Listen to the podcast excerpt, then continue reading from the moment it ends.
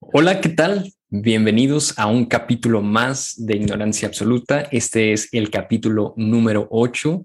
Agradecemos a todos los que nos están escuchando. Mi nombre es César Terrazas y estoy muy contento de, estar eh, en esta ocasión con Jacel y con Emanuel. ¿Cómo están?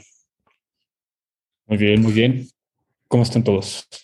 Todo bien, existiendo. Existiendo, así es. Pues mientras existamos, podemos hacer podcasts. Eh, muchas gracias por a todos los que nos están escuchando, a nuestro numeroso público, como lo dice Hassel. Eh, el día de hoy vamos a, no tenemos un tema en específico, sí tenemos algún, varios, eh, varios, varios temas que nos gustaría platicar pero que queremos que esta conversación pues fluya, ¿no? Eh, pues, como saben, las conversaciones humanas podemos iniciar, bueno, no sé si haya conversaciones que no sean humanas, pero las conversaciones naturales, orgánicas, podemos iniciar con un tema y, de ahí podemos ir brincando a, a, diversos temas, ¿no? Incluso el tema que se toca al final de una conversación puede que no, que no se vea que no tenga relevancia o relación con el, con el tema inicial. Entonces, en esta ocasión vamos a, vamos a hacer esto.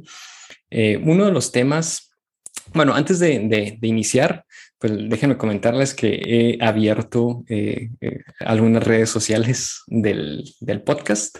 Nos pueden encontrar en Twitter, en Instagram, en TikTok como igno-absoluta igno-absoluta.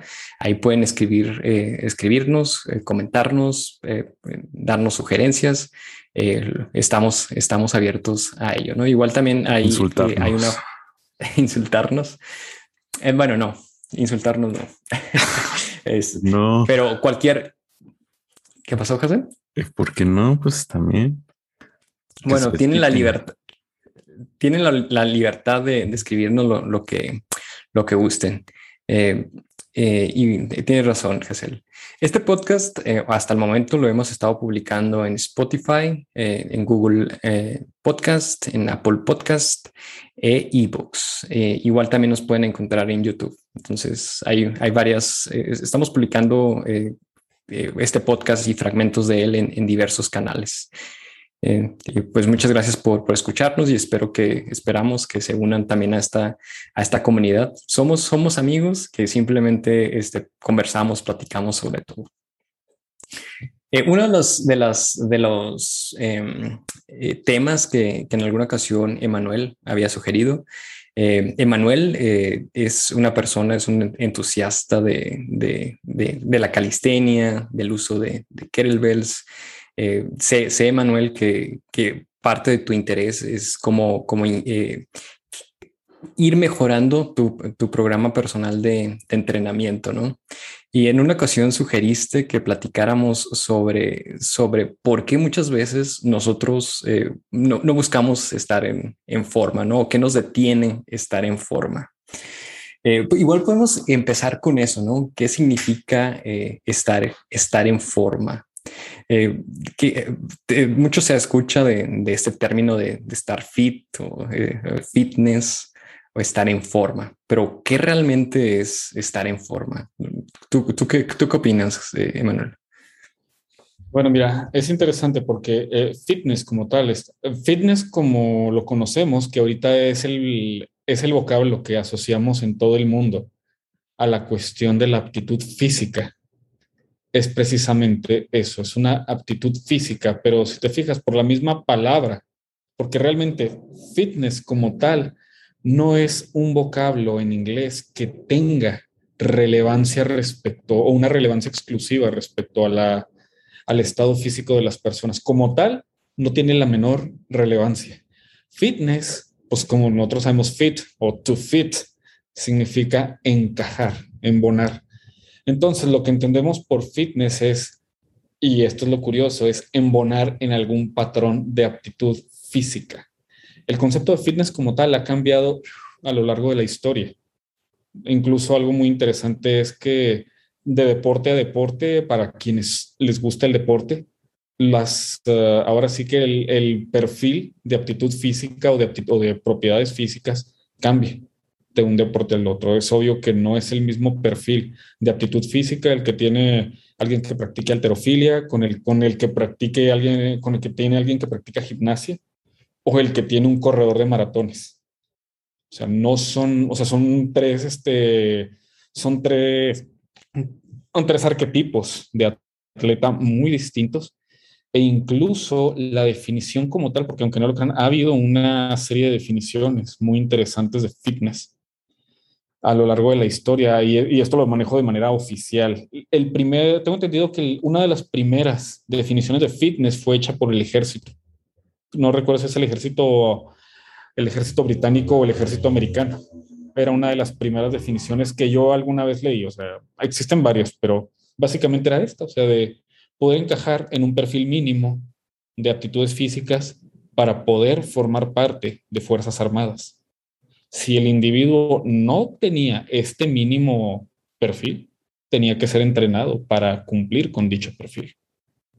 Claro que se ha bifurminado, se ha bifurcado a varias partes, incluso, y que incluso ha traído varias discrepancias, porque primero comienza con, en algún momento comenzó con algo tan simple como que, que, la capacidad de una persona para levantar determinada carga. Sí, eso se llevó a manejar. Sea, una persona en ciertos ejércitos era fit o era apta si podía, si podía levantar determinada piedra de determinado tamaño o algo así. En eh, incluso hemos tenido, desde que se establecieron Juegos Olímpicos oficiales, se establecen otras definiciones como persona que puede recorrer una determinada distancia en un determinado tiempo, que es muy asociado al deporte de carrera o de, triatlón. Viene también, eh, ahorita de hecho algo interesante es que se maneja mucho con el factor adaptabilidad, es lo que, es lo que tenemos ahorita más actual. La definición más actual ahorita es la capacidad de una persona para poder adaptarse a distintas condiciones o a o a distintas exigencias físicas de manera que son inesperadas. Es algo muy similar al, concepto que quizás podríamos tener de inteligencia. Incluso se habla mucho de smart fitness o de smart training. No sé, es muy interesante todo lo que viene de ahí. Pero bueno, el asunto es, fitness, ¿qué es? Básicamente es adherirte a un perfil. Y ese perfil, pues obviamente lo definen distintas cosas. Y de ahí de donde viene la dificultad para muchas personas para siquiera empezar o mantenerse aunque sea en un nivel de aptitud física que vamos a decir que califique al menos para estándares anglosajones, para estándares occidentales como saludable. Bueno, creo que ahí hay muchas cosas que, que podemos comentar, ¿no? Eh, creo ahorita es cuando yo pienso en alguien fit, la imagen que viene, el tipo de cuerpo que viene a, a mi mente. Y no, no, no, no necesariamente es alguien que es, bueno, voy a recapitular. Cuando pienso en alguien que está fit, por así decirlo, lo que la, la imagen que, que, viene a mi mente es esta persona que tiene cierto, cierta musculatura, eh, eh, índice de, de, de, grasa bajo, eh, pues sí, abdominal, abdominales marcados, este, músculos marcados, alguien musculoso, por así decirlo, ¿no? Que no necesariamente em, como tú, como tú comentas, ¿no? Por ejemplo, todos estos tipos de cuerpo dependiendo a personas que practican eh, distintos deportes, ¿no? Eh, y este, el ejemplo que diste me, me, parece muy apropiado, ¿no? No es el mismo cuerpo que generan o las mismas, no solamente el cuerpo, ¿no? Sino las mismas aptitudes físicas de alguien que corre un maratón a alguien que practica terofilia. Eh, sin embargo, este, tú puedes ver a alguien que corre maratones, generalmente las personas que corren maratones pues no tienen este, eh, una musculatura grande, ¿no? Este, pues, eh, pues, muchas personas pueden decir, ah, con simple verlo, ¿no? Sin, sin decir que practican un deporte, pueden decir, ah, esta persona no está fit porque no está musculoso, ¿no? Eh, incorrectamente, ¿no? Es, es, un, es un juicio hecho de manera incorrecta, ¿no? Porque esta persona practica un deporte y, puede ser que, sea un, deportista profesional, ¿no? Pero a simple vista, por no tener una musculatura, este, puede ser, eh, eh, eh, puede haber un prejuicio hacia, hacia esa persona, ¿no? entonces muchas veces se va esa, eh, eh, se basa el estar fit con, con esa imagen, ¿no? Que pues, que, que muchas veces es cierto, ¿no? Una persona que, eh, y, y, aquí con fitness nos podemos referir como un estilo de vida, ¿no? Un estilo de vida saludable, una persona que eh, practica ejercicio de manera regular, que, cuida su alimentación, que busca tener una alimentación balanceada, de, obtener los nutrimentos eh, necesarios eh, de acuerdo al, tipo de actividad que realiza, que toma un buen descanso. Eh, podemos considerar que, que, lleva un estilo de vida saludable y, quizá eso, dependiendo de, su genética, dependiendo de su ambiente, em, dependiendo de su tipo de cuerpo, pues puede desarrollar una, musculatura, ¿no? Em, pero sí, sí creo que, ah, no sé si es por los medios de comunicación masiva que muchas veces eh, asociamos el estar fit con este tipo de, de, cuerpo. No sé qué, qué opinen.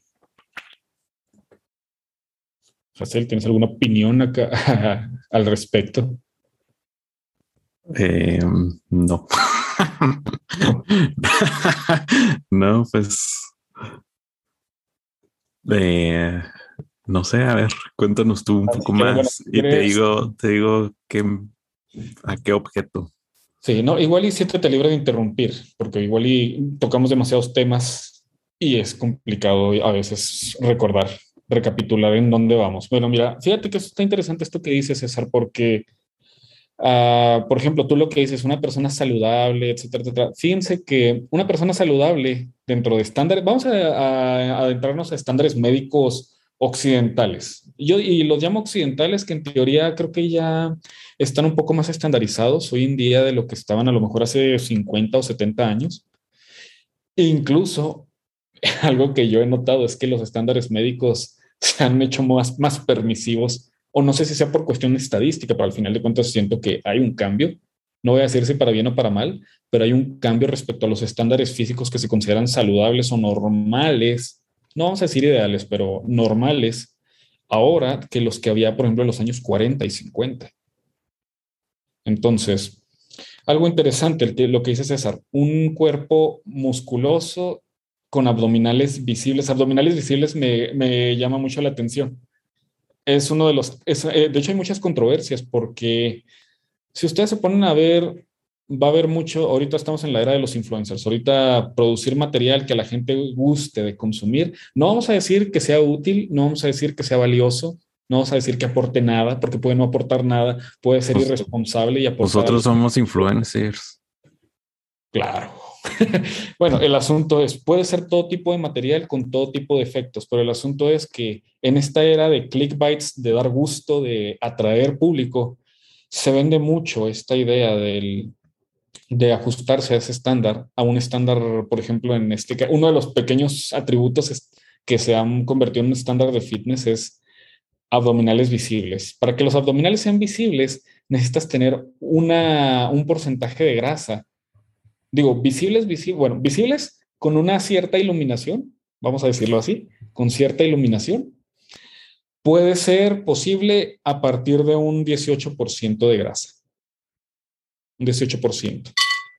De hecho, podríamos, a mí me gustaría tal vez decir que debería de ser más bien un un 16, porque un 18 todavía es un tanto tricky, pero un 16% de grasa sí es un requisito mínimo para que comiencen a verse tus abdominales bajo cierta iluminación. Por ejemplo, una luz vertical, que es la más normal en cuartos, en casas, o si estás afuera, salvo que estés en cierto ángulo con el sol, en cierto momento del día, es muy común que la iluminación sea relativamente vertical. Ahora, para, una, para un efecto completo, vamos a decir, no solamente observar unas ciertas líneas de definición con cierta iluminación. La verdad es que tu porcentaje de grasa debe estar cerca del 12%, entre 12 y 10%. Ahora, también hay, aquí César nos describe solamente musculoso y marcado, pero como recordaremos, si nosotros nos ponemos a ver, por ejemplo, películas del universo cinematográfico de Marvel, que, ay, cómo, me encanta porque ayudan, y, o sea, los, este tipo de medios ayudan y a la vez perjudican las, las expectativas de las personas respecto a a muchos estándares físicos, vamos a decirlo así, estándares de de aptitud física y de apariencia física. Pero si observamos a la gran mayoría de los superhéroes del universo cinematográfico de Marvel para lograr esos, eso, ese efecto, yo diría que un 8% es más o menos lo que se exigiría. Ahora, si nos vamos a estándares de fisicoculturismo, eh, ahí estamos entrando a, a, palabras mayores. Maldita sea, hay fisicoculturistas en competencia cuyos porcentajes de grasa están alrededor del 6%. 6% es bajísimo, no tienen idea de lo difícil, lo que tienen que hacer una persona para estar en un 6% de grasa. Recordemos, bueno, el consenso médico dice que el mínimo porcentaje de grasa que requiere un hombre saludable para sus funciones físicas es un 4%. 4% es el estándar mínimo de grasa que necesitas.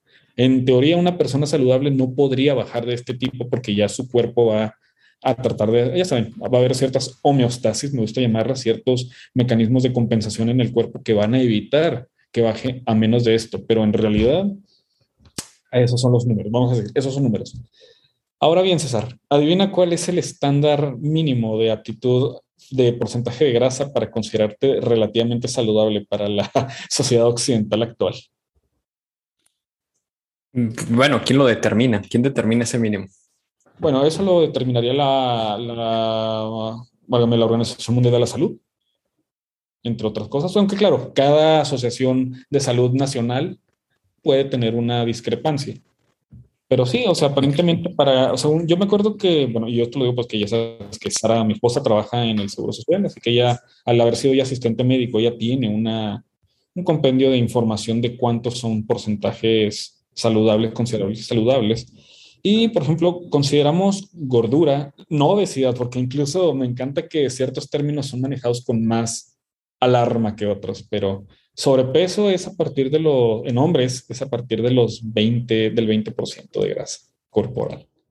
Es un 20% de grasa corporal. Estamos hablando de que persona, de que, de que un índice de masa corporal alrededor del 26, 27%. O sea, si subes del 20, no, perdón, de 27. Si subes de 27, ya podemos considerar que estás poquito pasado de peso. Poquito. Estamos hablando de que un 20% de grasa significa no se van a ver tus costillas.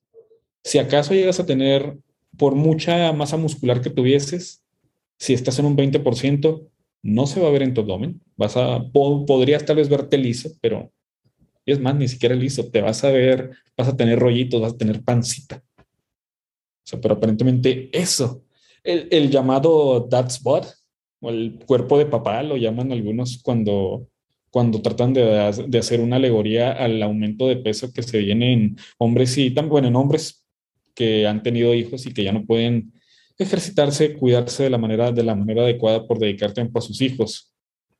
Ese cuerpo todavía es considerado saludable. Ya a partir de un 25% de grasa, ya es obesidad. Y recordemos que nosotros viviendo en una sociedad occidental tan cercana a los Estados Unidos.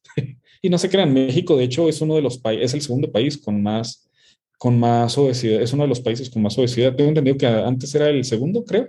Corríjanme si me equivoco. Llegó a ser el segundo país con mayor índice de obesidad. Sí, creo que sí, ¿verdad? Estamos entre los, estamos entre los eh, primeros países, ¿no? Con, con más porcentaje de personas con más personas obesas, porque somos francos, nunca, nunca vamos a poder superar a los Estados Unidos. En, yo... en, las personas más obesas. En las personas más obesas. Pero aquí, puede, aquí puede haber muchas personas obesas o muchas personas que se consideran obesas, pero allá son las personas que, ay, Dios, lo ves y dices, Dios mío santo, esto, está, esto es crítico. Pero, sí. El hombre más gordo del mundo era de México. Vamos, como diría Miguel de Cervantes a través de Don Quijote en, su libro, en el libro del ingenioso de algo Don Quijote de la Mancha, una golondrina no hace verano. El problema es que en México tenemos muchas golondrinas, lo cual te puede indicar que ya es verano. Sí, bueno, sobre la cuestión de la, de la obesidad, ¿no? Son muchísimos factores por los cuales una persona puede estar obesa, ¿no? Hay factores que pueden ser genéticos, alguna condición, Em, creo que depende de cada persona, ¿no? Pero al menos las recomendaciones que las organizaciones de, salud hacen es este, tratar de, ejercitarte regularmente, al menos media hora al día, hacer una, alguna, algún tipo de actividad física, buscar tener una alimentación balanceada que, bueno, que al menos eh, comprenda diversos grupos alimenticios para que tengas todos, asegurando todos los nutrimentos en base a, bueno, en base a, es en base con, bueno, de acuerdo a, este, a tus actividades y tratar de, descansar, ¿no? Eh, eh, eh, al menos he visto que esos son como los tres pilares de, de un estilo de vida saludable, ¿no? Que, quizá este, no necesariamente siguiendo eso, pues vayas a tener un cuerpo musculoso, ¿no? Que a lo mejor es un estándar muy exagerado, eh, eh, que, pues sí, es, es, atractivo, ¿no? O sea, decir, ah, ah, bueno, este, a mí me gustaría estar musculoso, tener abdominales visibles. Yo nunca en mi vida he tenido abdominales visibles, este, pero al menos buscar por salud, ¿no? Tener esas, em, e, ese tipo de, de, hábitos, ¿no? Y, menciono hábitos porque al final de cuentas de eso se, de eso se trata, ¿no? Ahora, hablando de obesidad, pues muchas personas, este, por no seguir esos hábitos, pues van poco a poco este, convirtiéndose en personas obesas, ¿no? Y, ahí pueden poner en peligro su, su, su salud, ¿no? Su vida. Eh, pero igual te digo, depende mucho la condición, las circunstancias de, las personas, este, su genética, etcétera. Eh, bueno, eh, no sé si hay algún un comentario al, respecto. Ah, no, sí, de hecho, bueno, lo que te diría es que todo lo que dices tiene mucho sentido y aquí es donde va lo interesante, porque aquí está, aquí como estamos viendo, César, hay una pequeña dicotomía. En teoría de, deberían de jugar estos factores, pero son tan cambiantes, tan variables hoy en día, que, válgame, las personas, precisamente uno de los peores, o digamos que estos dos factores se confabulan para, para ser el peor enemigo de, lo, de las personas en sí en relación a, su, a sus hábitos y a sus expectativas fitness. Uno es las expectativas como tú me has dicho, tú tienes una expectativa, ¿no? Tu expectativa, muchos pudiéramos decir, ¿son realistas? ¿No son realistas? ¿Para quién son realistas? ¿En qué, en qué clase de, pues sí, en qué clase de estándares son realistas? Y la otra son los medios disponibles o, los, o la información que tienen las personas respecto a qué, cómo conformar un estilo de vida o una manera de llegar a, estos, a estas expectativas. O sea, tenemos dos cosas distintas elementos para formar el camino que te lleve a, dicho estado y la definición del estado como tal, de cuál es el estado fitness o el estándar que tú quieres considerar o que tú quieres alcanzar. Un punto muy importante, ¿eh? este, pues, pues sí hay expectativas, ¿no? Y muchas personas, este, bueno, hay problemas, eh, bueno, trastornos eh, de personas que por tal de, de, alcanzar esas expectativas que a lo mejor, este, son difíciles de alcanzar o eh, pueden desarrollar estos trastornos que, he dicho, ¿no? Personas que eh, ponen en riesgo su salud, ¿no? O sea, solamente por, por, alcanzar una imagen, eh, que puedan no estar alimentándose adecuadamente, que puedan desarrollar bulimia, anorexia pueden poner en peligro su, salud, ¿no? Otra cosa, este, eh, hay, hay, bueno, pensando en desarrollar esta musculatura, hay personas que con tal de alcanzar ese ideal, igual empiezan a consumir eh, sustancias que, que, pueden también poner en peligro su, vida, ¿no? Que en algún momento puedan sí desarrollar esa musculatura, pero que pueda traer, traer consecuencias.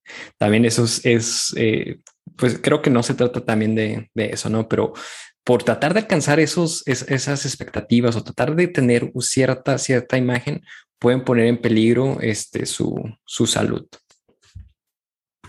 Sí, sí, sí. No, es que, y es que todo esto, es muy complicado, es muy complicado. Yo, eh, dentro de tantas cosas que leo y que consumo, mucho de lo que consumo va en torno a esto, porque me gusta, realmente me gusta. A ver, parte de lo que les podría explicar de qué es lo que me llama la atención de esto o de cómo nace mi interés en esto viene de bueno, el interés inicial venía, pues obviamente, estar en forma yo, ¿verdad? En algún momento yo fui, de, yo fui un muchacho joven, sí, alguna vez fui joven. bueno, sí es cierto, sí fui joven, pero ¿qué tan joven? Estamos hablando de 15 años, tal vez. Yo recuerdo que incluso que mi primera revista, Men's Health, la tuve más o menos a la edad de 14 años. Fue la primera vez que compré una revista Men's Health. Es interesante cómo ciertos estándares de, la, de lo que exige o de lo que promovía la revista han cambiado y otros parece que nunca van a cambiar. Lo digo yo porque todavía, bueno, les voy a ser sincero, yo ignoro si hay una, si ha habido algún cambio en la distribución de Men's Health y de Women's Health o algo así, porque ya no he visto Men's Health en México físicamente, o sea, de manera física, en puestos de revistas. Ojo, no, yo no me aventuro a puestos de revistas, no así especializados, pero a puestos de revistas muy surtidos. Yo ya no voy a, seguido a puestos de periódicos puesto a que no busco nada ahí, o sea, yo ya consumo mucho de manera digital, entonces yo ya no voy a ojear una revista Men's Health a un puesto como tal. Sin, mi, mi, acercamiento a ello es a lo mejor en el supermercado, en un Walmart, en un, en un Sanborns, que sabemos que Sanborns tiene mucho material de muchas cosas, aquí en México al menos Sanborns tiene mucho de eso. Doy una ojeada, o sea, doy una ojeada y, ah, mira, tienen un Men's Health. Le doy una ojeada, realmente no me las llevo porque mucho de lo que voy a encontrar ahí, si algo me interesa, guardo un tag en mi cabeza y lo busco después.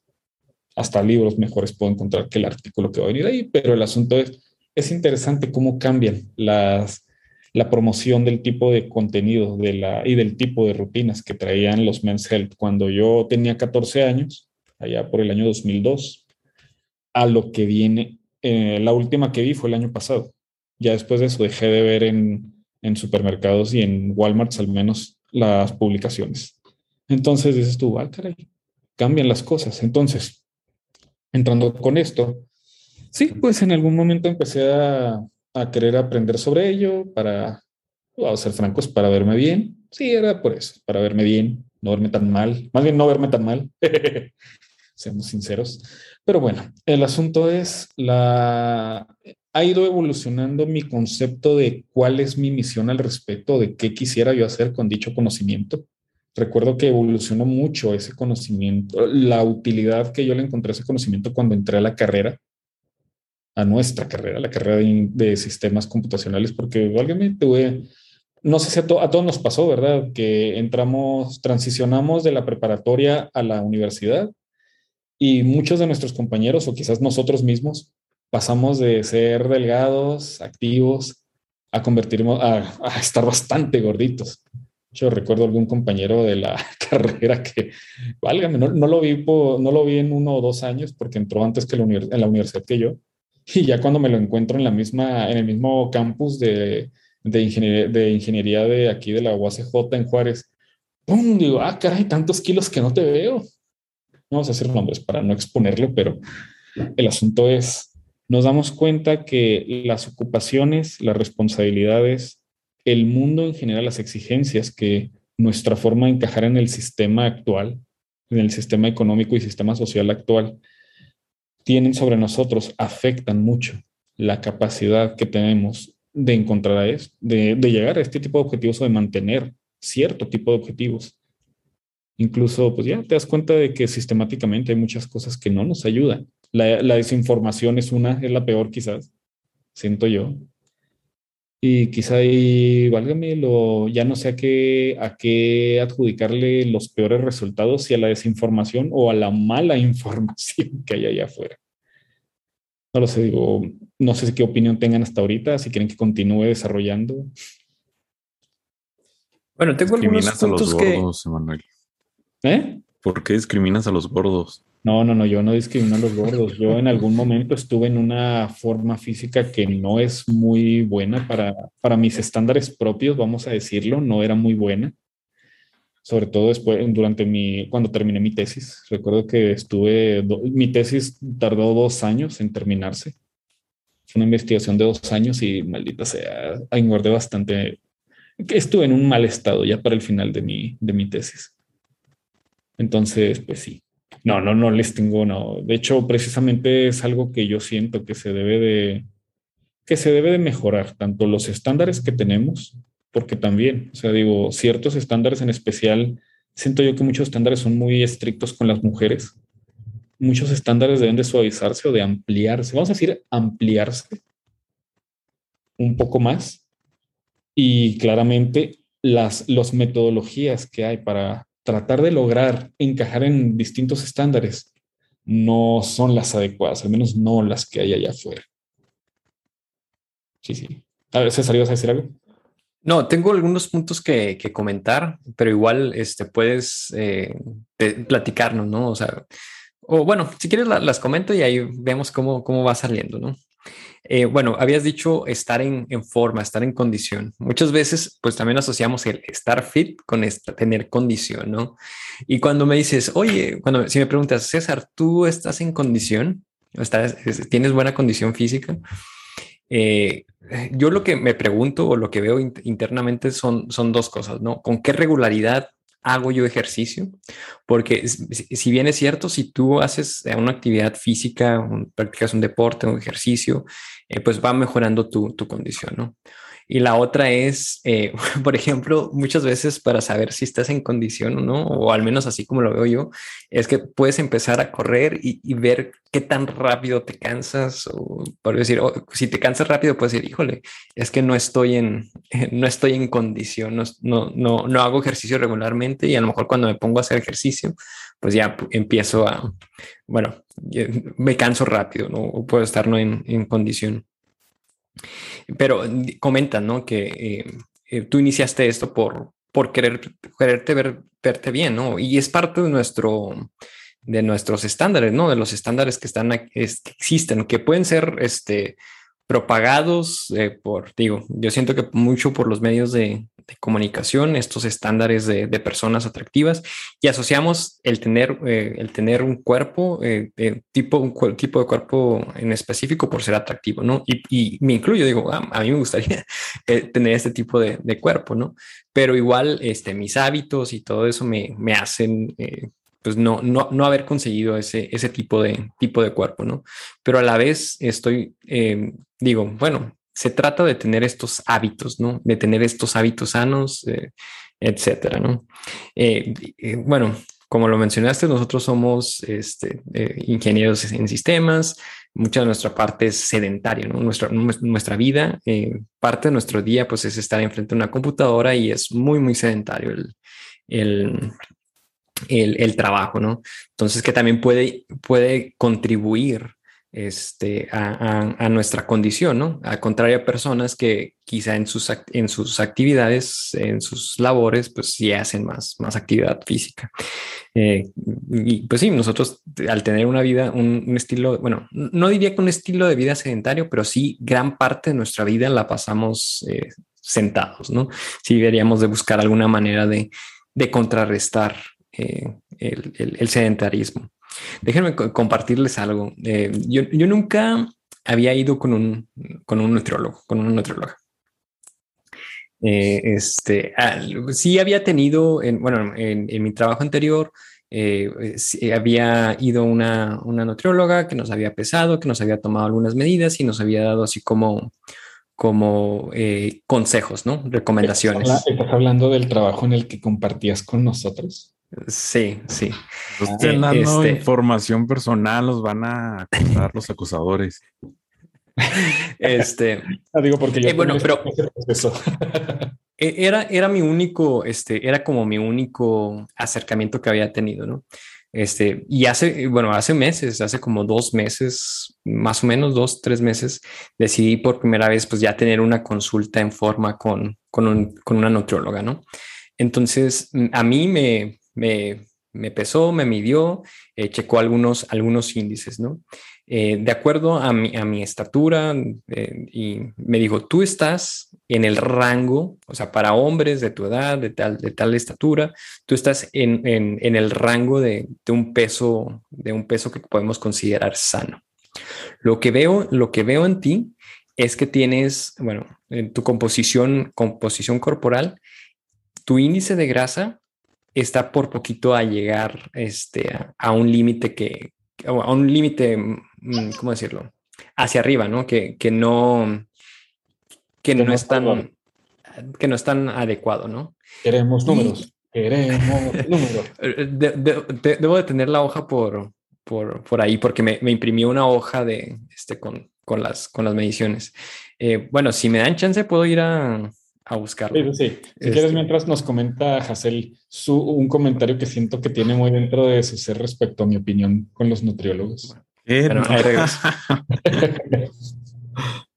ah, que eres escéptico los nutriólogos no es tanto que yo sea escéptico a los nutriólogos. En realidad no es un escepticismo hacia los nutriólogos como tal. Digo, uh, válgame, mi escepticismo hacia los nutriólogos está directamente asociado al escepticismo que podríamos tener respecto a muchas personas, a muchos profesionales de distintas áreas. Dame un segundo para encender la luz, que aquí ya está bajando el sol. Y luego no me veo con mi, con, mi complexión y mi test, con mi test humilde, no me, no me vería. Eres de la jaifa, ¿qué te haces? en fin, el asunto es, uh, sí, o sea, en realidad yo soy muy escéptico de muchos campos, soy muy crítico respecto a bastantes profesionales de distintas áreas, no es algo personal contra ellos, es simplemente que, que soy escéptico, aunque no te creas, he entrado nomás por diversión no sé si sea por el plan de estudios de mi carrera o los maestros que había, perdón, en mi universidad, pero me metí a clases tanto de educación, bueno, de formación física, lo que sería la, licenciatura de educación física y la licenciatura de nutrología, porque se dio. O sea, yo tomé, bueno, la historia detrás de esto es que yo tomé clases de idiomas en mi universidad y el centro de lenguas de mi universidad estaba en el campus de, de medicina. Así que compartíamos incluso las mismas aulas y ellos tenían, tenían clases los sábados. O sea, yo podía estar haciendo un ejercicio de alemán o de francés o de italiano y estaba escuchando la clase de al lado. Y era así como que para mí era como que, mm, para oído y no, eso no, eso no. Ahí se me empezaron a ocurrir miles de libros que decían que a lo mejor lo que se está enseñando no era lo adecuado. Pero bueno, eso es punto y aparte. A ver, César, queremos números. Veamos qué ah, mentira le dijeron a César. Vamos a ver qué mentira le tengo mi, mi, hoja. Este, bueno, eh, mi peso en el momento en que me tomaron ahí era, es de 68.7. Yo mido 1.75 metros. Eh, entonces me dijeron, eh, no, me dijeron, tu peso está bien, o sea, tu peso está en rango normal, 68.7 eh, tu peso, este, eh, bueno, estás ahí en, la mitad del rango de, lo que podemos considerar como, como un peso ideal, ¿no? En, masa de músculo, eh, lo ideal es que ganara 4, 4 kilos, 4.7 kilos de, de, músculo, ¿no?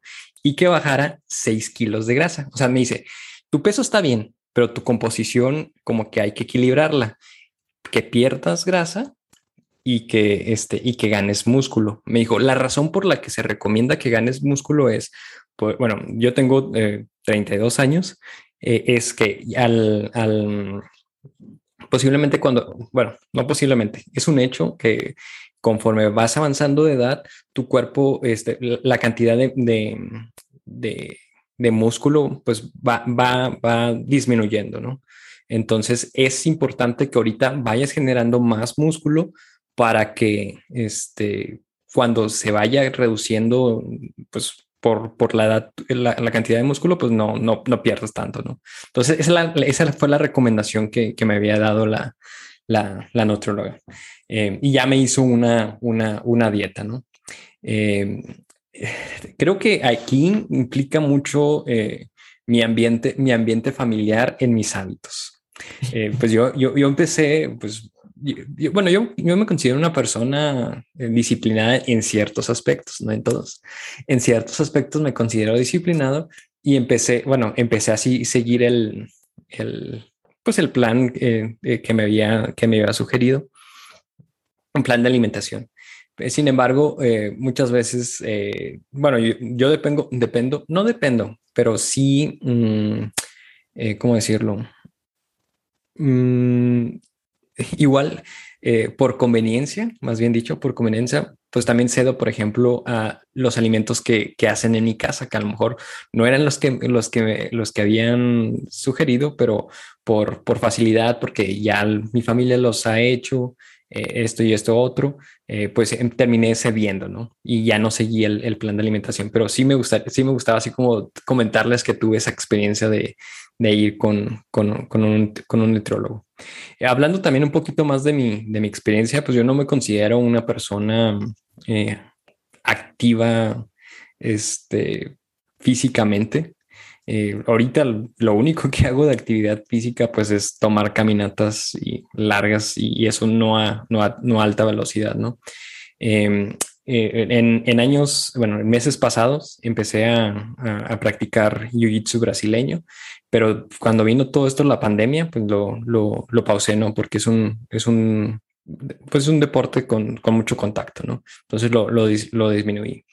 Y en, en, mis años, en mis años de infancia, este, juventud, eh, creo que no, no desarrollé mis habilidades físicas o mis habilidades en el deporte por, por, este, por, por muchas razones. Yo cuando era un niño, eh, eh, bueno, yo nací en, en, un, en, una pequeña, en un pequeño pueblo, una, una pequeña comunidad.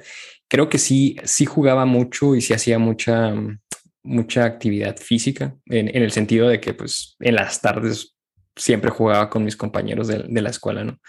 Pero nunca fui realmente bueno en, un, en un deporte y, e hice el esfuerzo, ¿eh? hice el esfuerzo. Me acuerdo que por una temporada pues jugaba mucho este básquetbol con la intención de, de mejorar, pero este, nunca, nunca fui bueno, nunca fui bueno. Creo que ahí la razón por la que nunca fui bueno fue mm, porque no practicaba adecuadamente, ¿no? O sea, no tenía alguien este, que me, que me, mm, que me diera o como me diera guías de cómo, de cómo ir, de cómo ir mejorando. Entonces ya después, este, bueno, ya secundaria, preparatoria, eh, por, por el mismo hecho de que decía yo, ah, pues eh, soy muy malo, eh, ya no, ya no practicaba el deporte por por temor a, ser criticado, ¿no? Creo que ahí había un poco de ego de decir, ah, mira, pues César no, no sabe jugar bien el deporte o algo así, y ya lo, ya lo dejé de, dejé de, practicar. Y, creo que eso le puede suceder a muchas personas, ¿no? Que cuando empiezan a, bueno, e, estos, estas dos cosas, ¿no? Una, que eh, a lo mejor por falta de, de, alguien que los oriente o que les dé retroalimentación, no desarrollan estas habilidades físicas como, como debe de ser. Y la otra es que también, eh, a lo mejor porque no, no tienen experiencia previa con, con algún deporte o, o, este temor a ser criticados, pues lo dejan, lo dejan de hacer, ¿no? Sí, sí, sí, es que realmente, válgame, ahora que el componente es muy curioso porque el componente psicológico entra mucho en juego tanto para buscar una, tanto para buscar una adquirir una actitud física como para alejarse completamente de un juicio físico. Yo conozco gente que, válgame, evitan incluso ir al doctor, nomás por miedo a que el doctor les diga que no están bien. O sea, te das cuenta de, la, de cómo juega extrañas tretas nuestra mente con nosotros. Yo conozco personas que no quieren ir al doctor, se ponen muy nerviosos simplemente con el hecho de ir al doctor, aunque pueda, aunque tengan indicios que que digan a gritos que necesitan ir solamente por el miedo a un diagnóstico, como si el diagnóstico implicara un juicio. Pero bueno, eso sería interesante verlo a lo mejor en otro podcast, pero, sí, perdón, por, perdón por interrumpir, Emanuel, pero, o sea, por ejemplo, hablamos ahorita de personas que a lo mejor eh, están obesas y que no practican alguna, alguna actividad física. Quizá ellos sí quieran hacer una actividad física, pero a lo mejor por, por ese temor de, de, ser juzgados o de ser discriminados, pues, o por decir, híjole, yo no soy bueno, yo no soy bueno haciendo una actividad, ¿por qué la tengo que hacer si no soy bueno? Y si la, y si la empiezo a hacer, se van a burlar de mí, entonces, mm, pues mejor no lo hago, ¿no? Eh, y, creo que, pues en ese sentido sí, sí deberíamos de, de cambiar, ¿no? O sea, deberíamos de, fomentar este, o, no criticar, bueno, iba a decir no criticar si no hacemos una actividad bien, pero al menos este, e, esa es una realidad, ¿no? Pero habemos personas que nos retraímos o, oye, ¿sabes que Tengo temor a hacer un ejercicio por temor a que se burlen de mí o, me digan algún, algún comentario, ¿no? Sí, de hecho, les voy a comentar algo muy gracioso. ¿A ustedes alguna vez les ha traído, bueno, creo que no, pero alguna vez han tenido la oportunidad de cruzarse con algún manual o algún instructivo de alguna clase de ejercicio físico que date de antes de los años 60 o antes de los años 70, más bien? No.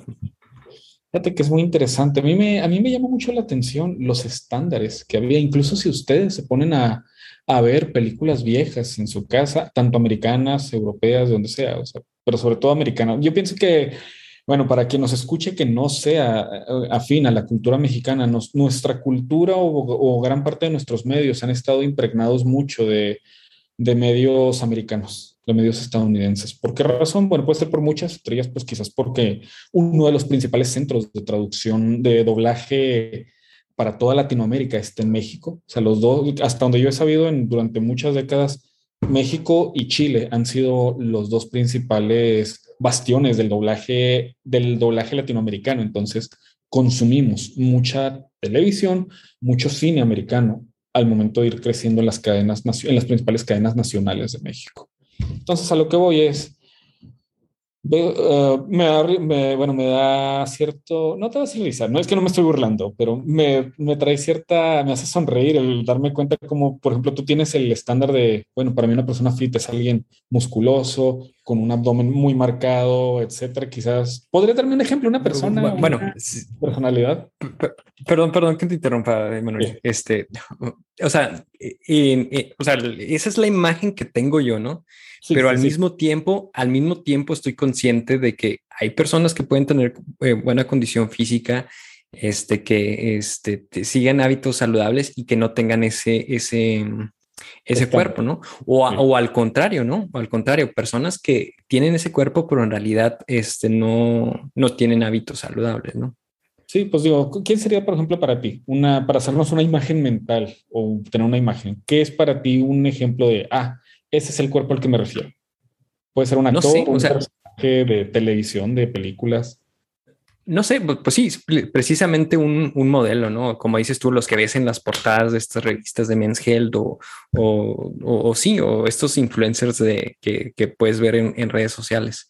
No tengo ahorita un, un oh, vamos, tienes que tener un, nombre en específico. Tienes que tener el Capitán América. No, sí.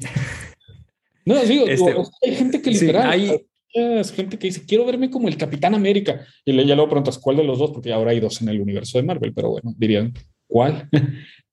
No, por ejemplo, este, estoy suscrito a un canal de un, de un chavo que da así como em, sugerencias supuestamente, eh, bueno, no supuestamente, eh, basadas en reportajes así científicos de cómo, de, de alimentación. Eh, se llama, déjame, bueno, no sé cómo se pronuncia, Jeremy Ethier. No sé si lo has escuchado. Ah, me parece que sí, pero tal vez si, todos sus consejos son más de nutrición, muy probablemente no lo, no lo No es de nutrición, también de, ejercicio, ¿no? De cómo, de cómo hacer las, los ejercicios bien y todo eso. Por ejemplo, no sé, por decir tu nombre, ¿no? Y, por ejemplo, pa, pues el muchacho pues hace, o sea, a eso se dedica, pues. Em, no, por darte, por darte un ejemplo, ¿no? O sea, no tengo un, nombre en, un nombre en específico. Pues em, pero, pero sí, o sea, es esta, esta imagen que de las portadas revistas. Sí, pues em, fíjate que cuando tú te, te, remontas a esos manuales, ves ciertos manuales de ejercicios de fuerza o ciertos manuales físicos que te ponen personas que se ven muy, muy comunes. O sea, muy, muy comunes. Estamos hablando de leyendas de fitness que promocionan, que promocionaban con fotografías o imágenes explicativas con personas bajo estándares más alcanzables era algo muy interesante, o sea, como muchos de los, podríamos decir que muchos de, la, de estos hábitos saludables, este tipo de movimientos, de mini rutinas, que es algo muy interesante, la rutina física ah, que conocemos nosotros, no sé, digo, esto es divertido. ¿Se acuerdan de, alguno de ustedes se acuerda de la caricatura de Winnie the Pooh? Bueno, sé cuál es, pero... pero ¿Te acuerdas que él tiene su rutina de ejercicio? Se levanta en las mañanitas con su gorrito de, de dormir Todavía, ahora no recuerdo, creo, creo, creo, que en alguna ocasión investigué cuál era la función del gorrito de dormir, pero ahorita no lo recuerdo, pero sale con su gorrito de dormir antes de ponerse su ropita, su, su única ropa, su camisetita roja, y dice, bueno, vamos a hacer mis ejercicios para adelgazar. Se estira hacia arriba y luego toca sus pies, y otra vez hacia arriba y lo toca sus pies.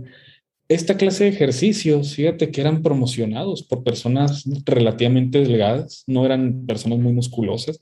Incluso recuerdo que un, un manual de Bob Hoffman de fuerza física usa, te, mostraba un, un, señor que tú podrías identificar como el, a lo mejor el tío o el papá de alguno de nosotros cuando teníamos como 15 años o 20 años, o sea, un señor cuarentón Obviamente para su época, recordemos que mucha gente trabajaba en oficinas, entonces el señor está con un pantalón de vestir, una camisa de vestir, tirantes, porque recordemos que en aquellos entonces no era tan común el uso de cinturón, usaban tirantes para sostener los pantalones.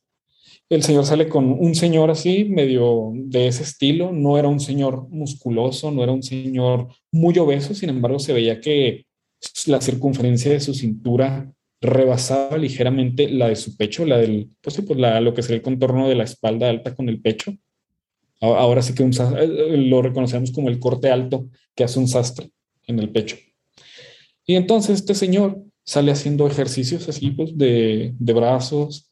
Incluso este tipo me sorprendía mucho que en algunas de las de, de las imágenes más avanzadas lo mostraban levantando un yunque, haciendo levantamiento de yunque. Recordemos que un yunque pues, es una pieza de metal que se usa para, para la herrería a mano, la herrería clásica, y es bastante pesado. O sea, un yunque puede pesar unos 20, 25 kilos. Y a lo que voy es a que la, el retrato pues del fitness o de lo que sería un punto de inicio era precisamente esto, algo muy común, algo no había abdominales marcados, ciertamente era más común encontrar muchachos o muchachas delgados en aquella época, incluso hombres de 30 a 35 años bastante delgados, que, lo que es común encontrarlos ahora. Y pienso que parte de ello radicaba precisamente en esto, en la accesibilidad de los medios la accesibilidad a los medios. No sé si ustedes recuerdan, más o menos comenzaron a usarse modelos de fisicoculturismo, o sea, esta, se comenzaron a promover estándares más extremos a partir de los años 70 y 80. No sé si recuerdan, uno, pues no nos vayamos muy lejos. La no, estaba yo en aquel entonces. Bueno, no, pero sí, pero tú has consumido esa cinematografía. ¿Quién de ustedes no recuerda la película de Conan el Bárbaro de Arnold Schwarzenegger. Fue la, fue primera, la primera presentación de Arnold Schwarzenegger al cine. O sea, la película de Conan el Bárbaro. Se necesitaban una persona que se viera como un bárbaro, o bueno, la imagen que tenían de un bárbaro alto, musculoso, enorme. Y dijeron, esto es perfecto. Antes de él, antes de la popularización, el fitness era una subcultura, bueno, el, el fisicoculturismo, sobre todo el fisicoculturismo clásico, era una subcultura muy oscura que la, sociedad, que la sociedad común operante no, no tenía presente.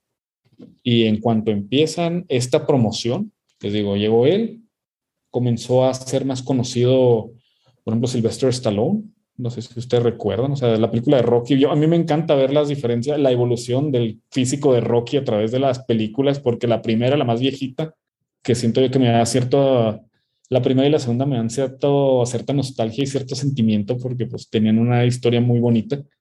Y ves el físico y dices, bueno, es un físico bastante alcanzable, bastante tranquilo. Ya luego vas a la 3 y la 4 donde él, bueno, donde sabemos ya por historia que él comenzó a consumir esteroides, a tener problemas con, de vigorexia, como tú mismo lo dices, César. O sea, problemas con su autoimagen que lo orillaron a tratar de, de aumentar más su, su físico, de hacerle upgrade su físico.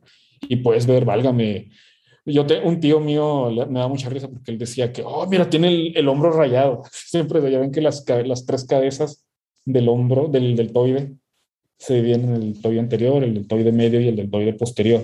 Las tres cabezas se veían claramente separadas. Ese tipo de detalles se hicieron populares hasta entonces. Y ya de ahí a acá, pues, válgame mucho, mucho ha cambiado, mucho ha cambiado. Entonces, pues sí, jóvenes, ese es el, esa sería quizás la, la gran influencia de los medios. En ¿Qué hay de los griegos? Los griegos, muy importante porque si te fijas, de hecho el six-pack, no sé si ustedes saben, bueno, yo tal vez sí, muy probablemente tus hijas, el, pero el six-pack como estándar físico viene de los romanos, tanto así que ellos modelaban sus armaduras con su six-pack las armaduras tenían un six-pack. Esto venía propiamente del ideal físico griego.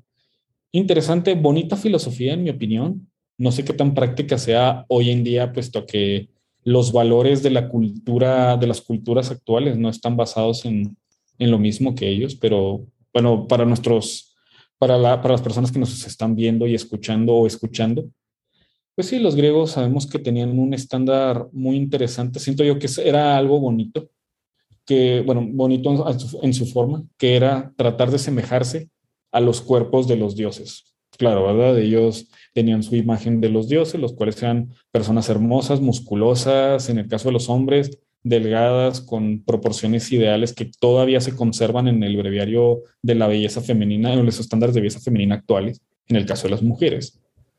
Dichos estándares, pues obviamente fue cuando se creó el concepto del gimnasio.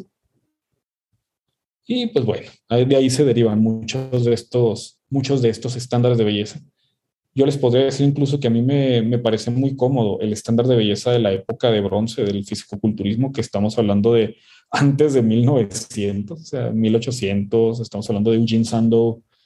Ah, bueno, no sé, muchos de estos nombres no les hacen a ustedes mucha, mucho clic, ¿verdad?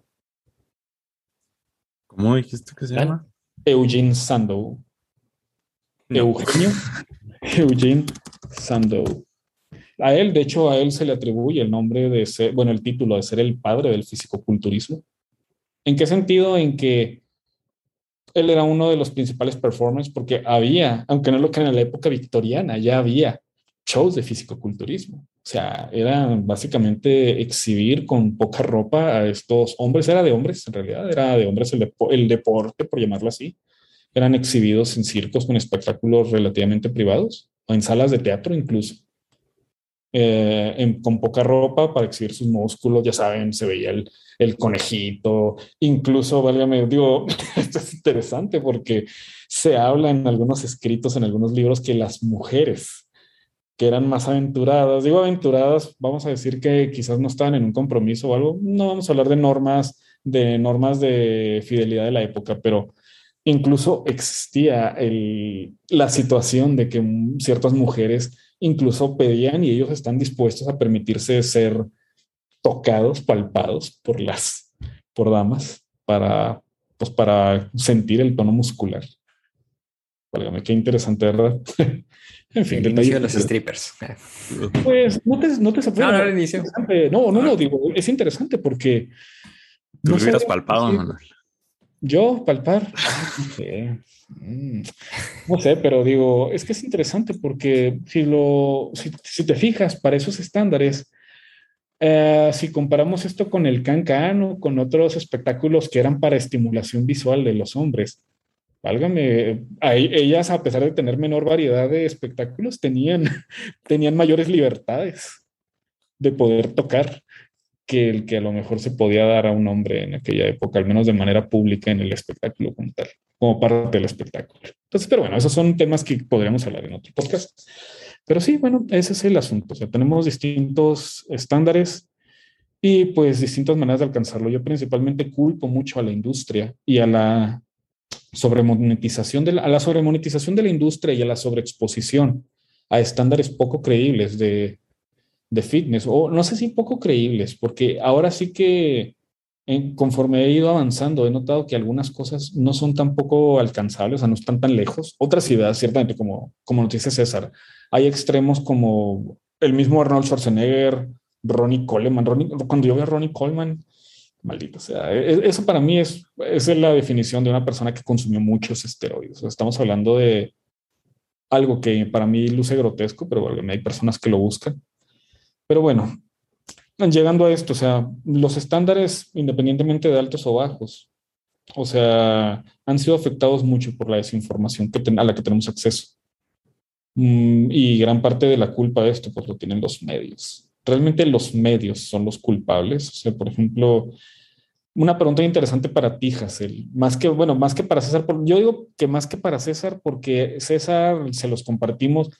Yo he tratado de entrenar y de, bueno, más que de entrenar, de enseñar a César a entrenarse a sí mismo en ambientes de poco o de poco equipo y de poco espacio, con menor requisito de, de usted sabe, con mayor flexibilidad. Pero, por ejemplo, en tu caso, Hassel, ¿qué tipo de ideas te han impedido? O sea, sobre, vamos a em, empezar primero con la parte física. O sea, ¿tú piensas que es necesario un gimnasio para alcanzar objetivos como lo que César describe? Creo que en la sociedad moderna es necesario, puesto que, pues como decía César ahorita, estamos atados a un trabajo de escritorio. Este, gran parte de nuestra nuestro hábitat es este sillón, cama, todo está concentrado en un mismo lugar, en un supermercado a la hora que vas a hacer, a, hacer algo, a comprar algo. Hay miles de restaurantes en todas partes con demasiada, eh, demasiada este, disponibilidad de carbohidratos, azúcares, grasas, que pues en el mundo natural no necesariamente existían, ¿no? Este. Y. Y pues le tenemos que dedicar mucho tiempo al trabajo y demás. Entonces, pues sí. O sea, es, es interesante porque es el gimnasio es está construido precisamente o sea, es un espacio donde vas a hacer esfuerzo, mientras que en la vida eh, cotidiana hemos hecho, intentado avanzar la tecnología lo más posible para tener, para reducir esos esfuerzos y, y este, tener esa disponibilidad de consumo de todas las cosas. Sí, Fíjate que es interesante que lo digas, porque la pandemia, en mi opinión, algo, yo sé que la pandemia ha sido brutal, no, no me malinterpreten.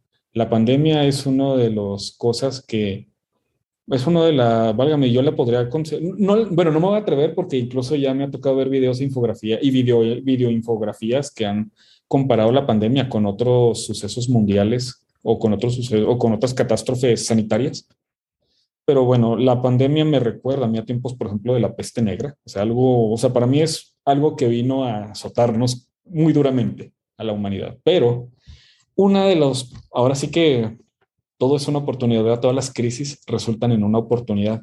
Una de las principales oportunidades que nos ha dado la pandemia es precisamente la de replantearnos esta idea que tú tienes, es el de si es necesario o no un gimnasio o un espacio les digo, el, concepto del gimnasio es viejísimo, es del, viene de tiempos de los griegos. Era, una, era un lugar social, vamos a llamarlo como tal, porque también el gimnasio actual lo es, solo que el gimnasio actual es mixto, pero en la que, y bueno, ya hay gimnasios solo para mujeres, digo, dentro del breviario cultural podemos decir esto, pero era un lugar muy social, era un lugar en el que no nada más ibas por entrenamiento, ibas a platicar con tus congéneres, ibas a Recuerden que los gimnasios no solo eran ejercitar, también incluía, válgame todo lo que incluye un gimnasio de, cinco estrellas aquí en el mundo occidental. Incluía sauna o algún baño termal, alguna, sí, incluían baños, o sea, alguna práctica para relajación, etcétera. Pero a lo que vamos con todo esto es que estamos en, un estamos en una situación que no nos permite salir, no nos permite, bueno, o nos, o nos recomienda no salir, nos recomienda no tener contacto con otras personas, menos un contacto cercano. Dicho contacto, vaya, se digas de los fluidos corporales que dejan las personas en aparatos que usan en común. No se diga, y también compartir un espacio cerrado, varias personas juntas. Que aunque, aunque fuésemos Hassel y yo en un espacio de, de 20 por 20, estando él en una esquina y yo en la otra, sabemos que en determinado momento, por razón de bacterias, microbios y al compartir el simple aire, en determinados momentos él va a estar en contacto con mis bacterias y viceversa, aunque fuese esa la situación típica. Y válgame, la pandemia nos ha estado, ha estado liberando un poco las ataduras de esa parte de la industria. es que no me gusta llamarlo industria, sí, yo sé que la industria, la institucionalización de la industria del fitness es la que ha gobernado metodologías, objetivos, etc. Y siento que se ha venido a, a romper el esquema precisamente con el entrenamiento desde casa, que es, bueno, es una modalidad que yo siempre apliqué precisamente porque yo no tenía, por todo lo que ustedes han dicho, yo no tenía antes el dinero para ir a un gimnasio o las membresías eran caras. Yo sé que puedes acceder a un gimnasio en el que pagas 20 pesos al día por un, y puedes estarte todo el día hasta que cierren, nada más por 20 pesos, puedes usar los aparatos que estén ahí de manera libre y salirte cuando se te dé la gana, pero hasta el final del día si quieres. Pero bueno, el asunto aquí es, en algún momento yo no lo contemplé, hay personas que no tienen la disponibilidad de tiempo, precisamente como lo planteó César, o la disponibilidad de, horarios. Y claro está también el factor psicológico miedo al rechazo, miedo a la corrección, miedo a que te a hacer el hacer el ridículo en público, no sé, hacerla ridiculizado, ya sea por el entrenador o por quienes están entrenando ahí. Por todo este juego de factores, yo siempre he venido manejando el hacer ejercicio en mi casa. Y válgame, como que estuve esperando mucho tiempo para que se liberara este asunto. ¡Ay! ¿Basta? Ay, ya ven. En fin. Encantador de perros, sí. Pues, no, te creas, no te creas. Ella no hace tanto caso como, como me gustaría pensar o presumir. En fin, el asunto es, se ha venido liberando mucho esto y francamente yo creo que el mundo no va a volver a ser igual. Lo cual me trae a la esquematización de mi sistema actual de ejercicios que les voy a vender por 9 por 99.99 no es cierto. Bueno. Y así es que llegamos a realidad a la razón de este podcast. la razón de este podcast. No, no es cierto. si estás interesada, no te creas. de bromas. Ah, muchos me, han, preguntado, pues incluso tú mismo me preguntaste, gracias a que si había algún costo o algo por lo que yo te estaba enseñando. Realmente, pues no, no hay costo. Yo lo que promuevo no es algo que no haya ahí afuera, solo es quizás la sistematización de la investigación de, de o la, la síntesis de lo que hay afuera que he logrado descartar, ya sea por leer artículos científicos, leer libros o por practicarlo yo mismo. Que recuerdo que, que, te haya dicho que, que, que me cobraran y nada de eso, pero sí recuerdo haberte dicho que lo capitalizaras, ¿no? O sea, tienes ah. ya tienes ya varios años, este, bueno, entrenando, eh, eh, eh, perfeccionando tu, tu, sistema como para decir, oye, pues es esto eh, para muchas personas puede ser valioso, ¿no? Y puedes cobrar por ello. Pues sí podría cobrar por ello, pero realmente ahora sí que he tratado de reducir las cosas a algo que yo llamaría un metasistema para que las personas desarrollen su propio sistema en base a sus preferencias o lo que tengan a la mano. Eso es algo muy interesante, un concepto que yo he estado manejando últimamente. Lo he llevado mucho a la práctica, lo he tratado de estirar lo más posible es un concepto que creo que sí, bueno, si ustedes lo buscan van a encontrar algo similar, pero no una conceptualización como tal, no, no el concepto como tal. Lo llamo Hotel Room Fitness. Uy, uy, uy. Sí, ya sé, me gusta hacer nombres en inglés. Es o ejercicio o fitness de hotel, de cuarto de hotel. Eso suena que puede tener doble sentido. ¿eh? Y podría, no, no es cierto. Bueno, sí, sí podría tenerlo, pero no. Vamos a, vamos a decir que bueno, lo explico mejor. ¿Por qué es Hotel Room Fitness? Porque básicamente mi concepto viene de cómo podrías entrenar con un, en un espacio tan pequeño como sería un cuarto de hotel y con un, y con un equipo tan, no sé, no vamos a decir si barato, pero podremos decir tan portable, tan, sí, ándale, tan portable y tan versátil, tan transportable, que pudieras llevarlo viajando en vuelos, o sea, viajando en avión porque como ustedes saben, el sobrepeso en un vuelo comercial es muy, muy caro, dependiendo de las aerolíneas, pero no baja, que yo recuerde, no baja de mil pesos el kilo de sobrepeso. Entonces, bueno, mil pesos mexicanos. Ya hagan su cuenta cada quien en su país, tomando fecha de 4 de octubre de 2021. en fin. A escuchas internacionales. Sí, claro, tenemos escuchas internacionales, espero que sí. Quiero creerlo. Nuestra, las personas en Hong Kong que nos escuchan, claro que sí, con subtítulos. En fin, el asunto es, ese es un concepto que he estado yo explorando precisamente en, todo esto, o sea, en economía de tiempo, porque, válgame, mi mindset es imaginarme en esa situación, que de hecho la hemos vivido, no sé, seamos francos, la hemos vivido por el, por el trabajo. No, bueno, compartimos, les compartimos pequeño dato cultural de nosotros. Nosotros en la compañía en la que trabajamos en común, recibíamos, bueno, éramos invitados, convocados a convenciones anuales mínimo, en las que nos movíamos de nuestro lugar de origen, se nos rentaban cuarto de hotel, compartíamos cuarto de hotel con algún compañero y el asunto es, pues, pasábamos una semana en, una locación que no era la, nuestra residencia, en un hotel, para convivir con los demás compañeros. Entonces, ese tipo de, exposición te hace cuenta de, válgame, puede haber una de dos, o tu rutina se rompe, rompes una semana tu rutina, que no es malo, les puedo asegurar, no es del todo malo, dependiendo de cuál sea tu rutina normalmente.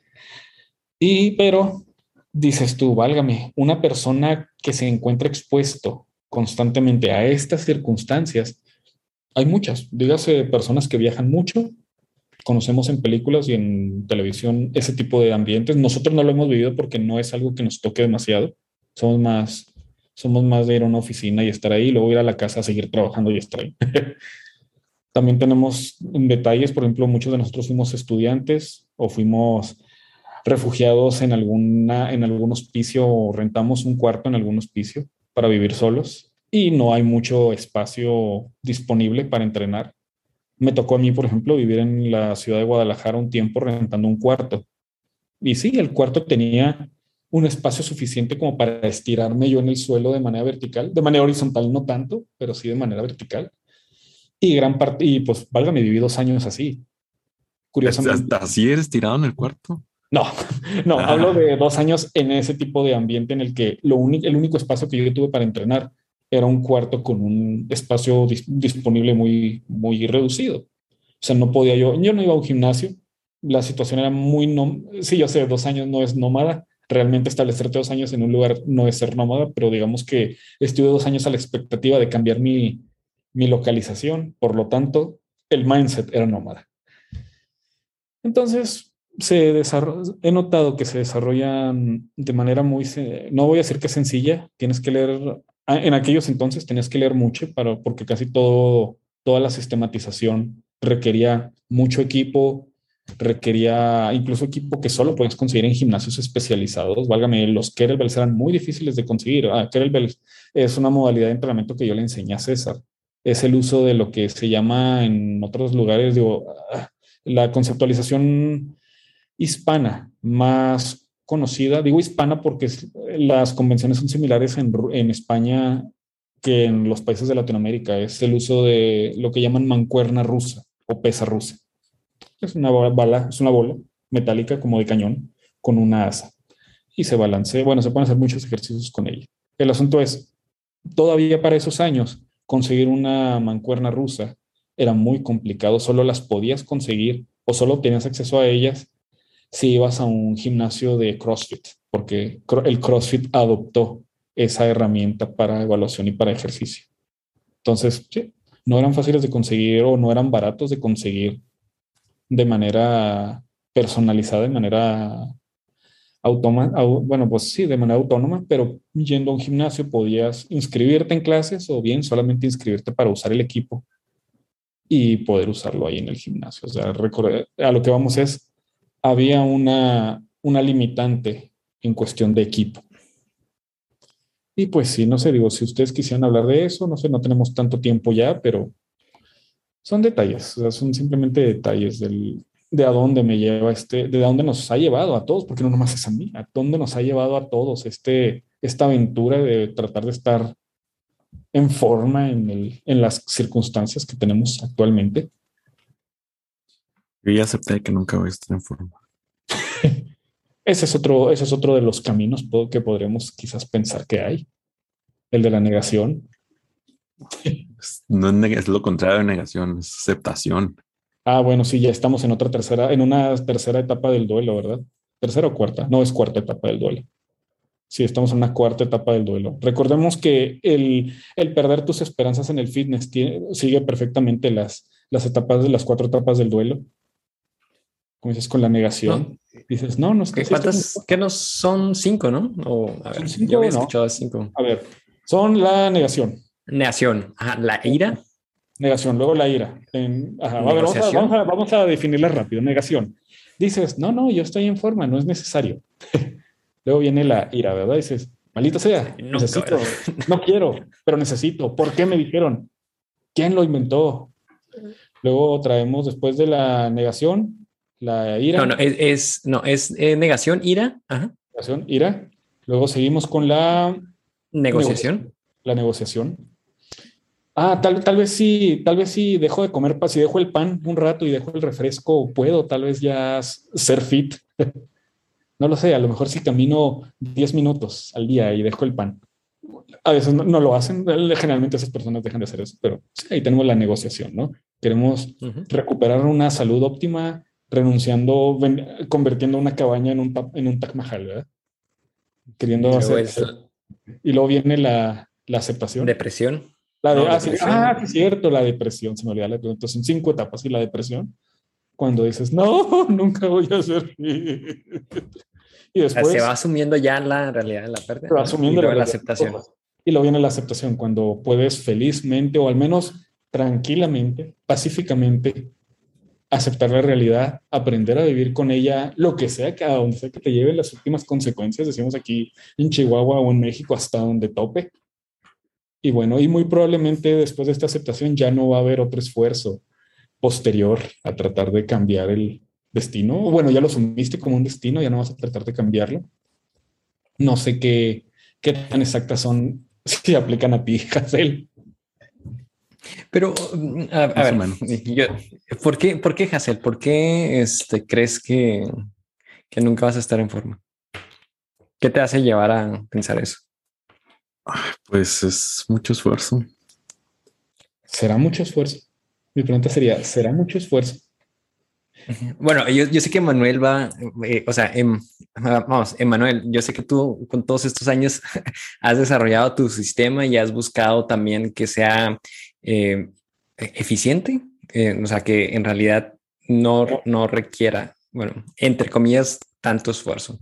Sin embargo, pues, sea, sea como sea, bueno, requiere, eh, pues sí, sí, requiere esfuerzo, ¿no? Ah, no ah, muchas veces ese esfuerzo puede ser, puedes buscarlo, hacerlo de una manera eficiente, o sea, el esfuerzo mínimo requerido, pero requiere esfuerzo, ¿no?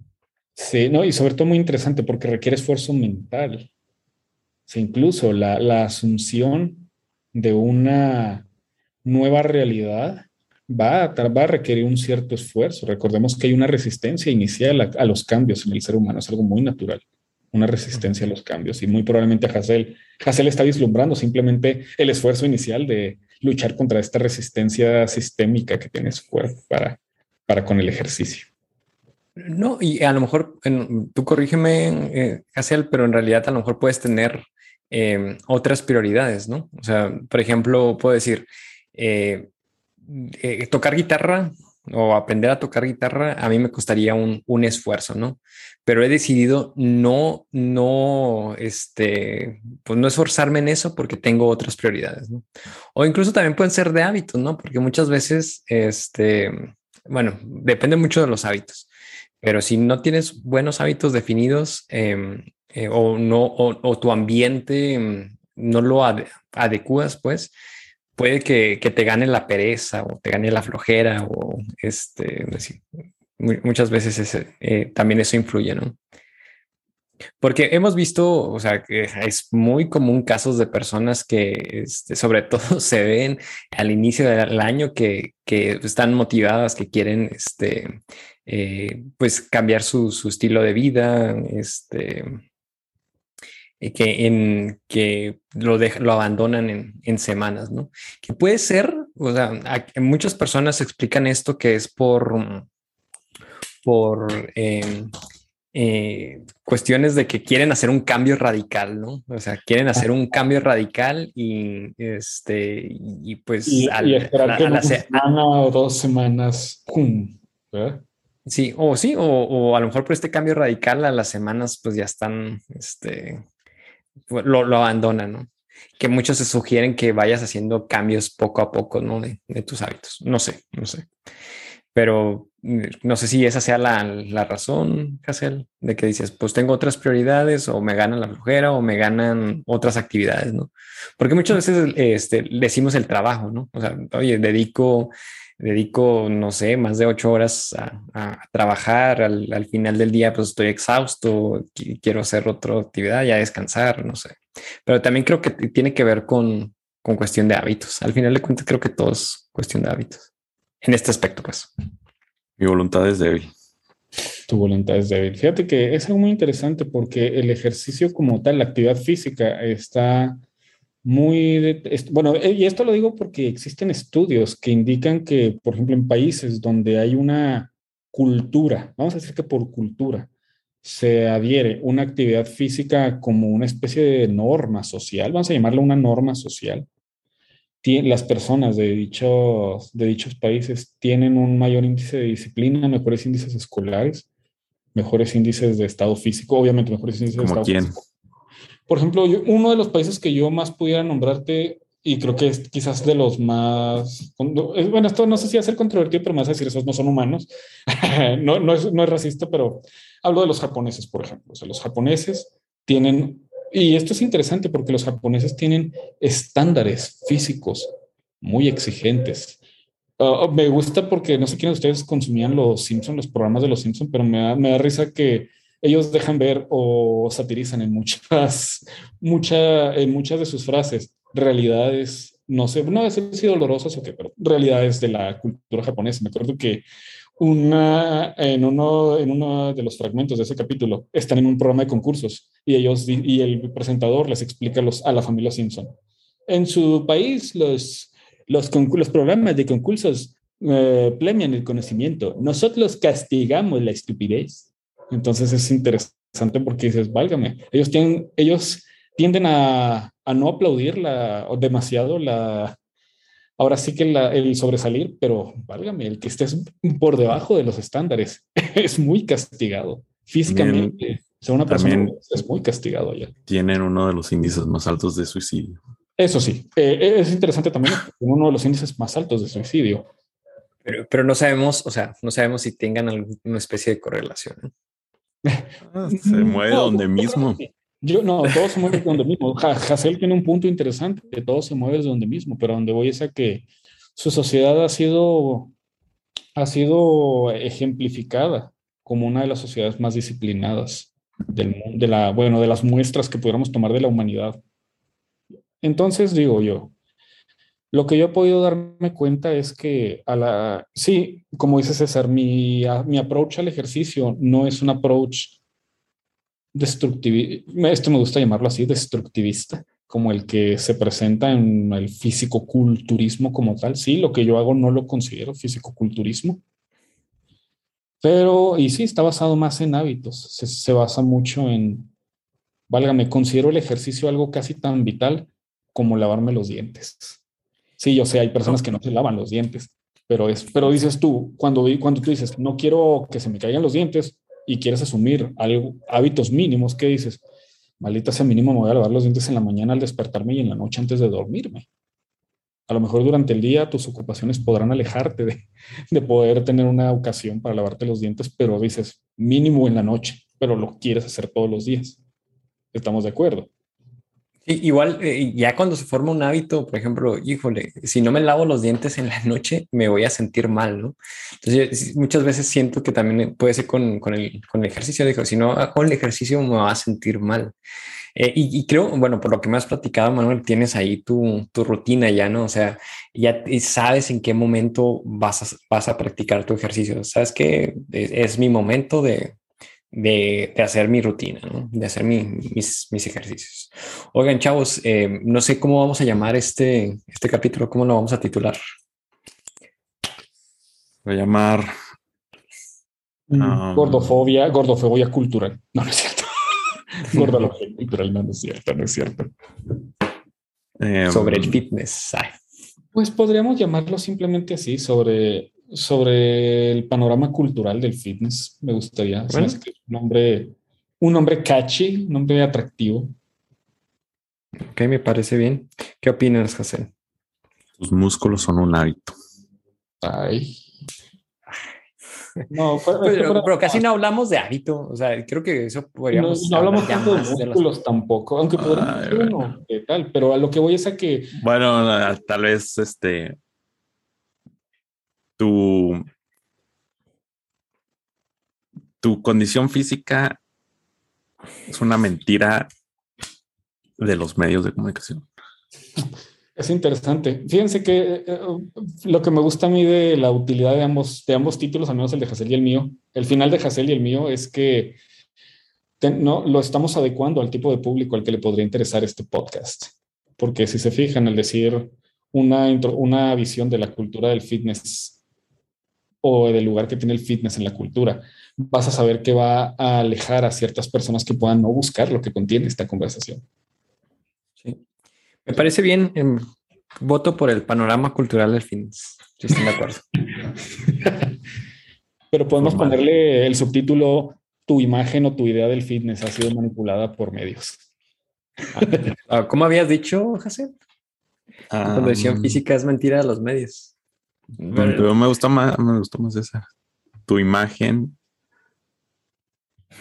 Tu imagen. Tu concepto, de la, tu concepto de la, de la cultura física es una mentira de los medios. Es una mentira orquestada por los medios.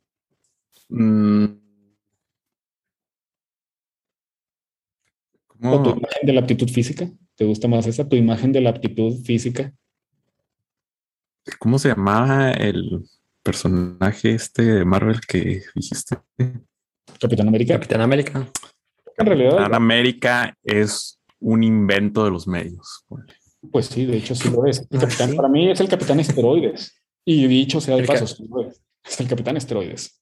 El Capitán Esteroides te está mintiendo. Ah, el Capitán América te está haciendo que no tengan músculos, ponle.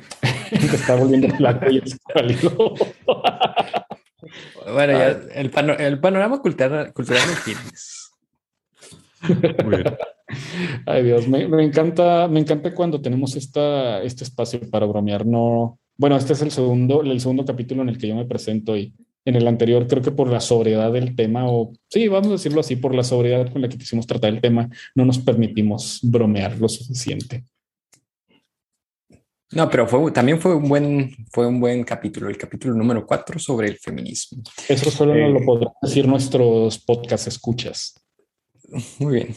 Igual, pues a mí sí me gustaría saber qué, qué opinan nuestros escuchas. Entonces, si llegaste hasta este momento o si la adelantaste a este momento, este, pues te agradecemos y bueno, a lo mejor lo adelantaron para que terminara, ¿no? pero igual este, sí me gustaría eh, que nos compartieran qué, qué opinan. ¿no? Eh, comentarios finales. ¿Qué, ¿qué dicen? Inyectate esteroides es más fácil. ¿Será más fácil? No, bueno, tengo un... más, bueno, puede ser que en el corto plazo en el corto plazo sea más fácil ganar músculos, pero no sé qué tanto afecta tu salud en general. Dicen que eso es un mito. ¿De que te afecte la salud? ¿La salud? Pues sí. Mm, no lo sé.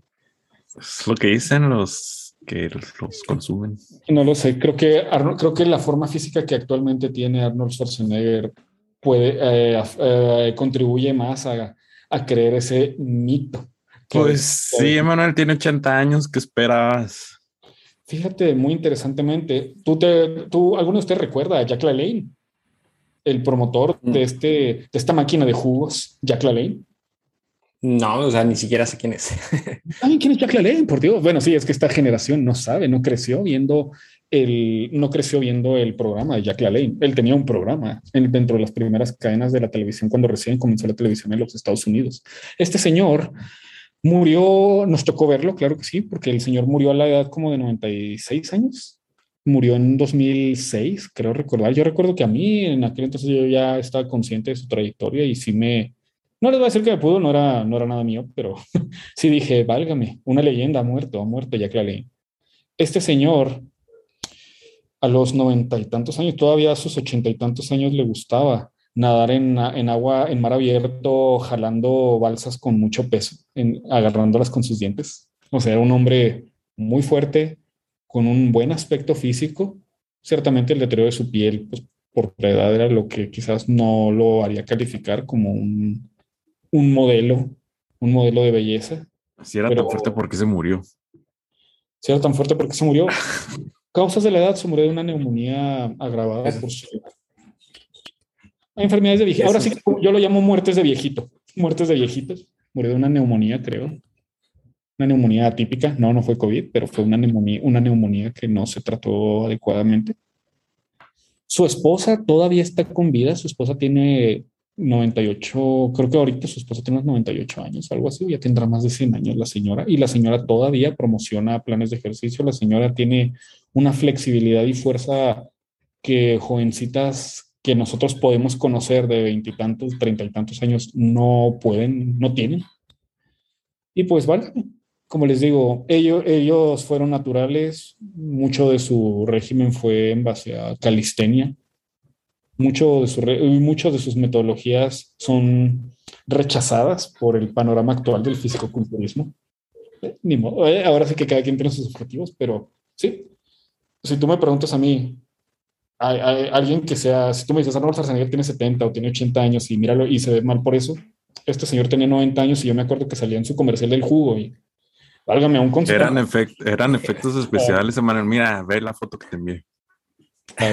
es eh, bueno, este, pueden ser imágenes truqueadas, ¿no? Pero eh, igual si fuera el caso, como te digo. Es, es, un caso, es un caso atípico, ¿no? Pero sí me ha tocado, o sea, sí he visto personas, incluso este, que de, tienen en un momento de su vida tienen un cuerpo musculoso y a los poquitos años, desde un cambio radical que dices, oye, ¿qué pasó? O sea, si tenía muchos músculos, este, ¿qué, qué pasó ahora? Se ve este, hasta obeso, gordo, ya sin definición. ¿Qué pasó? No? Muchas veces, pues sí, es cambios de hábitos, pero ¿cómo, o sea, cómo puede haber un cambio de hábito tan, tan radical y un cambio de cuerpo tan radical? ¿no? Y muchas explicaciones es que... esteroides. Ah, no, a eso, a eso iba, ¿no? Este, que a lo mejor no es, no es caso de Arnold Schwarzenegger, pero sí hay muchos casos. Muchachos, creo que ya nos queda muy, muy falsamente muy, poco tiempo. este, no sé, eh, nos, nos despedimos. Comentarios finales. Pues no sé, yo el mío sería que, bueno, gente, pues ejercítense en su casa. Yo les recomiendo que se ejerciten. Hay mucho, ahorita hay muchos más uh, medios de información basados en esta premisa de poder ejercitar en casa. O sea, ha habido un cambio. Para uno, muchos para mal, pero otros para bien en nuestra cultura, en la cultura del ser humano en general en todo el mundo. Gracias a esta pandemia, uno de ellos ha sido la forma en que los caminos que buscamos para obtener fitness y la accesibilidad del mismo.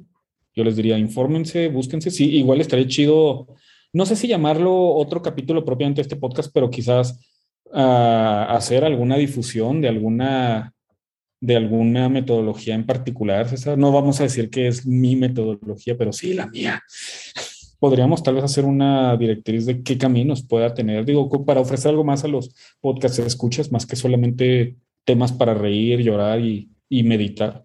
Podríamos tal vez arrojar eso como un, añadido especial. El asunto es, ah, ahorita ya hay más medios. Todavía está el, gran, el gran reto que siempre ha supuesto esto, que es sistematizar, sintetizar, depurar el conocimiento que hay allá afuera hay mucho conocimiento, mucha información, es la era del Internet. El que, que, que sería interesante, ¿qué porcentaje consideran ustedes que es realmente útil en un tema específico? Como fitness. ¿2%? ¿1% es válido? El asunto es, bueno, uh, les digo, hay muchos esfuerzos que se tendrían que hacer para ello. Nosotros podríamos ofrecer una versión, una versión, no sé qué tan válida sea, pero una versión con una determinada estructuración y una determinada explicación del por qué. Pero bueno, el asunto es, sigan buscando, no, no, no asuman tan rápido una posición de, una posición de fracaso, no voy a llamarlo fracaso, digo, no estoy juzgando a Hassel, si lo juzgo, nada cierto, no estoy juzgando a Hassel por su elección de no proceder, digo, hay distintas prioridades, pero sabemos que mucha gente allá afuera tiene prioridades estéticas, de autoestima, médicas, para buscar mejorar su, su condición, su estado físico. Vamos a llamarlo su estado físico. Y bueno, les digo, si esa es, el, si esa es la situación de quien nos está escuchando, busquen. Hay más medios ahorita. Ahorita estamos en una época, en una nueva época dorada de la información al respecto. Y sepan que no están solos. Mucha gente lo ha buscado, mucha gente lo sigue buscando. Habemos muchos que mal que bien dedicamos parte de nuestro ocio a, buscar esa esas respuestas. Y bueno, pues pónganse en contacto si quieren a lo mejor. Si quieren a lo mejor ese clase de contenido, digo, podrían ponerse en contacto con las redes que ya les ha compartido César. Es igno absoluta, igno-absoluta, ¿sí verdad? Igno-absoluta. en Twitter, en Facebook, ¿qué más? En Instagram y en, este y en TikTok. Sí, apenas estamos este, iniciando, ¿no? pero igual ahí pueden, pueden contactarnos. Emanuel, creo que ahí hay un tema, sí hay muchísima información, pero también, como habías dicho, puede que sea eh, alguna desinformación, ¿no? Pero igual eso lo podemos tocar en, en algún otro podcast. Pero sí, en realidad, o sea, quien quiera, quien quiera ya ir investigando, pues lo, lo puede hacer, ¿no? Pero siempre siendo críticos de, de, dónde consumimos la información, ¿no? Eh, palabras, comentarios finales, despedida. Saludos a todos. Saludos a todos. Perfecto. No, pues muchísimas gracias. Eh, eh, nos vemos en, en la siguiente. Muchas gracias. Muchas gracias, Emanuel, por compartirnos todo, todo, bueno, todo lo que nos compartiste en este, en este podcast. ¿no? Iba a decir, iba a decir todo lo, todo lo que sabes, pero en, en realidad, pues al menos lo que nos compartiste en este podcast. Lo apreciamos. No, no, yo los aprecio a ustedes. Bueno, nos vemos. Terminamos el, la grabación.